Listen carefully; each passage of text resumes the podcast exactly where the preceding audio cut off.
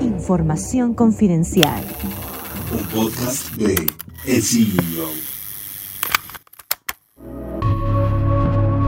Fue el 15 de diciembre de 2015 cuando el Senado de la República aprobó la llegada de Julio Santaella Castel a la presidencia del INEGI para el periodo comprendido del 1 de enero del 2016 al 31 de diciembre del 2021. 15 días más tarde, el entonces presidente Enrique Peña Nieto formalizó este nombramiento. Antes de su llegada al INEGI, Santaella trabajó de 2001 a 2014 en el Banco de México, donde ocupó de hecho, distintos cargos desde coordinador ejecutivo del Fondo Mexicano del Petróleo para la Estabilización y el Desarrollo.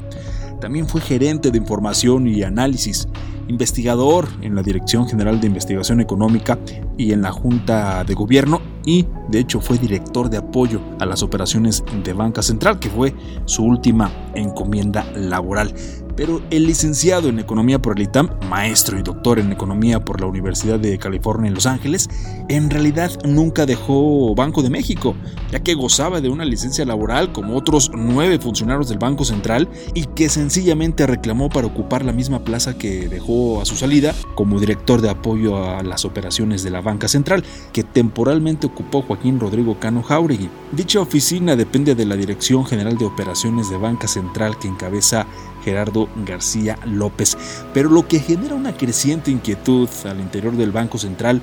es que la gobernadora Victoria Rodríguez Ceja buscaría darle un lugar más destacado a Julio Santaella. Incluso algunos ya lo califican como su asesor personal y justo lo nombraría titular de la Dirección General de Investigación Económica, donde la candidata interna más fuerte para este puesto era Alejandrina Salcedo Cisneros, actual directora de análisis sobre precios, economía regional e información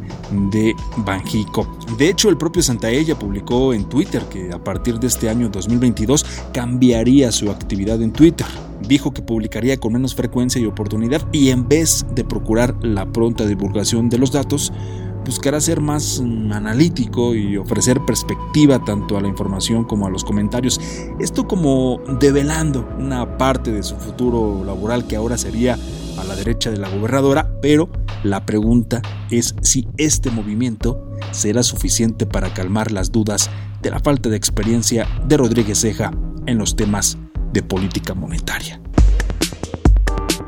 Por otro lado, eh, hay un revés bursátil, destacado que la gran mayoría de los participantes del sector bursátil que operan en México, incluyendo la propia Bolsa Mexicana de Valores, fueron muy cautelosos en el retorno progresivo de sus empleados a la oficina por el cambio de semáforo, y es por eso que ante el reciente aumento de los contagios, las medidas de distanciamiento se aplicaron muy rápido. Así, intermediarias como Inbursa, como Vector, Banorte y Multiva, entre otras, ya ordenaron la llegada de solo 30% de su personal, en el mejor de los casos, aunque en las áreas de operación de deuda y de capitales, por su propia naturaleza, la asistencia sigue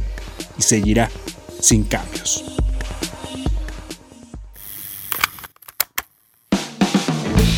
Gracias por escucharnos y los invitamos a consultar más información de noticias, tecnología y negocios en el CEO.com, arroba el CEO-bajo en Twitter y el CEO en Instagram. Soy Giovanna Torres, nos escuchamos la próxima.